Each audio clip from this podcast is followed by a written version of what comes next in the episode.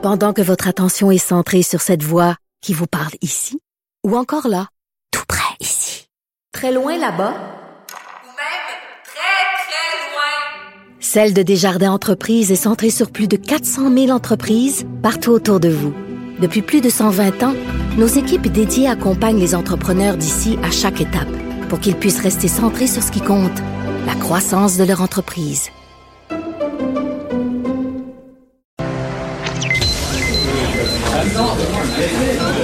Silence Veuillez vous lever.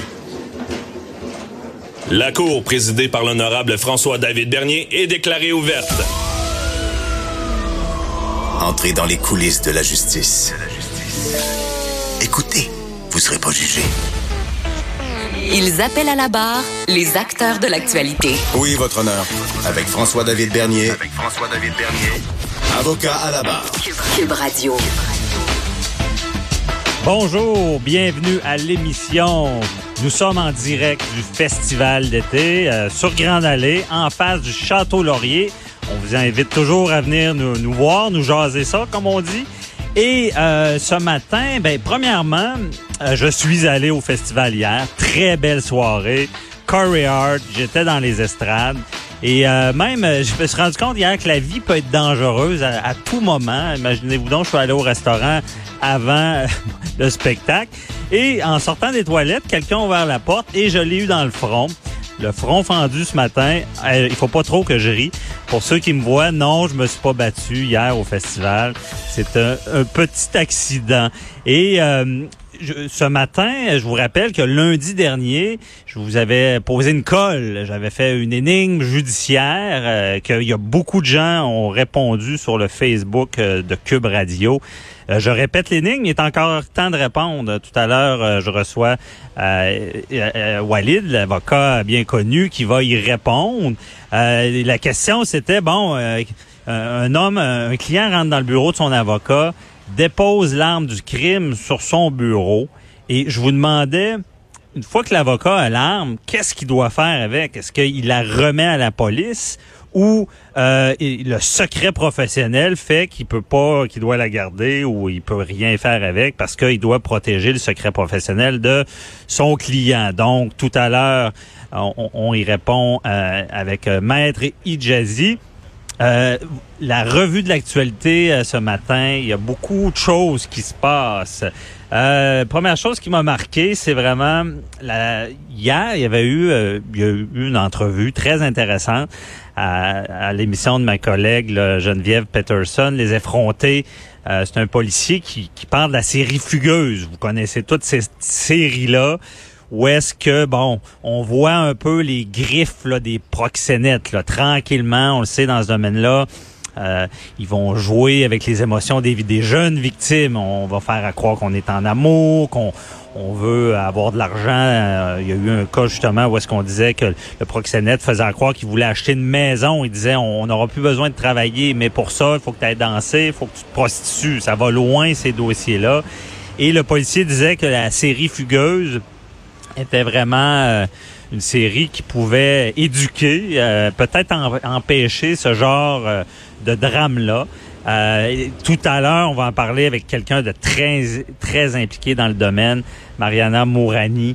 euh, ben, c'est une criminologue qui, a- qui travaille fort pour qu'il y ait un projet de loi. Parce que dans ce domaine-là, les proxénètes, c'est tellement sournois là, que lorsqu'on se rend compte c'est arrivé, il est trop tard. Il est trop tard. Euh, D'ailleurs, justement, il y a eu une descente. On, a saisi de la drogue euh, cette semaine et on a découvert un réseau, encore une fois, des, des jeunes femmes qui ont été retrouvées nues. Et c'est, tu sais, quand on, parle du mot traite de personnes, traite de personnes, on- c'est- quasiment de l'esclavagisme. Ils rendent ces jeunes femmes-là en, les manipulant. euh, en étant des prédateurs tellement vulnérables qu'ils font tout ce qu'ils veulent. Ça devient pour eux un actif, un revenu, imaginez, OK? Et les stratagèmes sont infinis dans le sens que euh, on, va même jusqu'à déporter ces gens-là, les, les déstabiliser, les retirer de leur milieu parce que souvent ce qui ce qui va les sauver c'est le- leurs proches, leur entourage qui, qui vont réussir des fois à les sortir de ce milieu-là. Mais imaginez quelqu'un où est-ce qu'on on- qui, qui vient de Québec, qui, euh, qui, se retrouve à Toronto. Bon, on aura peut-être plus les ressources nécessaires pour euh, vraiment euh, s'en sortir en quelque sorte. Là. Donc, on, on en parle plus tard à l'émission. Euh, autre nouvelle qui, qui m'a frappé, euh, il y a une jeune femme qui a fait du go-kart. Écoutez, euh, elle avait l'hijab, le, le voile. Et euh, c'est un sujet qui est délicat, on le sait. On vraiment, euh, le, propriétaire n'interdisait pas le voile durant la, course. Et là, le problème, c'est qu'on a tenté de le cacher, mais le voile s'est pris dans la roue. Imaginez, la, jeune femme est gravement blessée à cause de, de- du voile. Et c'est un sujet qui est tellement délicat que c'est dur de, de, de vraiment d'arriver puis de l'interdire. Mais moi, je trouve ça frappant parce que à quelque part, c'est pas une question de religion dans ce dossier-là. C'est c'est une question de sécurité. C'est donc il y a des moments, oui, les signes religieux, on respecte ça dans le privé. On se rappelle que le projet de loi 20 21 sur la laïcité, c'est les personnes en, en autorité. C'est c'est pas des gens dans le privé. C'est pas justement euh, un centre de go-kart là, où est-ce qu'on interdit les, signes religieux. Donc, dans ce cas-là, ça, ça, ça ressoulève un débat que c'est pas à tout prix, on ne peut pas à tout prix laisser euh, des personnes porter ces signes-là parce que justement dans cet exemple-là, c'est vraiment la sécurité qui va primer à suivre. Il va devoir les interdire vu ce qui est arrivé parce que euh, c'est assez grave. Autre nouvelle, euh, il y a des gens, les zones inondables. Euh, Il y a des gens qui dénoncent, là, on n'a plus de maison, on n'a plus de projet. On se rappelle, ça a vraiment fait les manchettes, là, tout ce qui est les inondations. Euh, on, en a parlé, le gouvernement est intervenu, on, tente de trouver des solutions euh, concrètes pour aider ces gens-là. Mais une fois que la lumière euh, s'éteint sur eux, le spotlight des médias, ben, il reste que ces gens-là sont en détresse, ils ont vraiment besoin de d'aide, mais à quelque part, tu sais, je veux dire, euh, on, on oublie le dommage que, que ça, ça, ça, ça a fait parce que lorsqu'on est affecté, imaginez, c'est notre maison, notre cocon.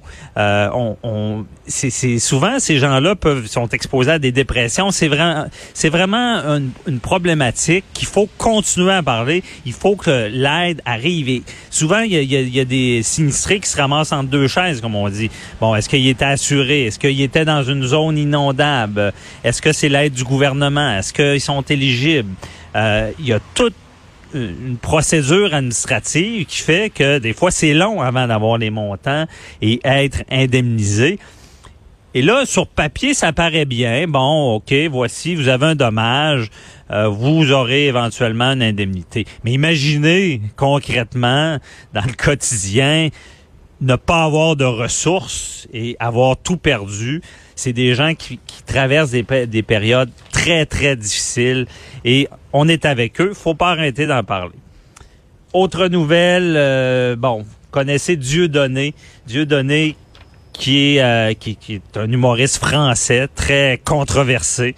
Euh, il avait même prévu un spectacle au, au Québec et ça, je crois que ça avait été annulé. Euh, à plusieurs places, là, euh, je veux dire, c'est un, humoriste qui, qui jouait avec les frontières de l'humour et euh, a franchi certaines lignes dans ce domaine-là. Mais c'est une nouvelle, dans le fond, lui, lui, c'est pas en lien avec son humour, c'est en lien avec une fraude fiscale, imaginez-vous bien. Euh, il, y aurait deux ans de, de, de prison, une fraude fiscale, parce que lorsqu'on on, on a des revenus, euh, on essaiera d'en parler peut-être la semaine prochaine avec euh, on a un avocat fiscaliste là euh, qui pourrait nous expliquer ça. C'est vraiment ça peut être problématique si tout n'est pas déclaré. Évidemment, s'il y a une sorte de stratagème puis c'est prouvé. Parce que, vous savez, l'impôt peut arriver dire, vous avez, bon, vous devez tel, tel montant parce que vous n'avez pas payé ce que vous deviez. Bon, ça, c'est une chose. Et là, il va, il va avoir des avis de cotisation.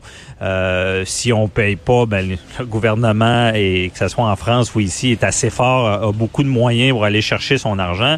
Mais ça, c'est pas ce qu'on appelle la fraude. Par contre, des fois, ça va plus loin. On réussit à prouver que la personne a manigancé. Donc, il a, fait exprès, c'est quasiment comme l'intention criminelle, il a fait exprès pour cacher de l'argent, ben là, c'est là qu'on va parler de prison, c'est là qu'on va parler d'actes criminels, de fraude. Je disais, c'est quasiment, c'est ça, hein, c'est, un acte criminel, ça prend l'intention, et ça semble euh, être le, le cas pour euh, Dieu donné. À l'émission aussi, un sujet qui nous interpelle, c'est euh, l'intimidation chez les jeunes. L'intimidation chez les je- jeunes, c'est, un fléau, on le sait. On va en parler tout à l'heure avec Cathy Tétrault. Euh, imaginez, là, en France, il y, aurait une adolescente, ben, il y aurait une adolescente qui s'est suicidée, ça, c'est certain. Et ça serait à cause de l'intimidation. On a même déjà vu ça au Québec. C'est dur faire le lien, mais c'est vraiment dur faire le lien. Mais des fois, ce qu'on, ce qui ressort une fois que la personne s'est suicidée, c'est des messages d'intimidation, des messages de détresse, euh, et on, on se rend compte qu'il y a un suicide. On fait le lien et ce qu'on dit, c'est que les adolescents sont vulnérables à ça. Il faut en parler parce que euh, on- avant, l'intimidation, c'était à l'école, ça restait là, on revenait à la maison, on s'en sortait. Mais maintenant, ça suit les jeunes partout. Les réseaux sociaux sont dans leur chambre, c'est partout. Donc, sujet euh, assez grave.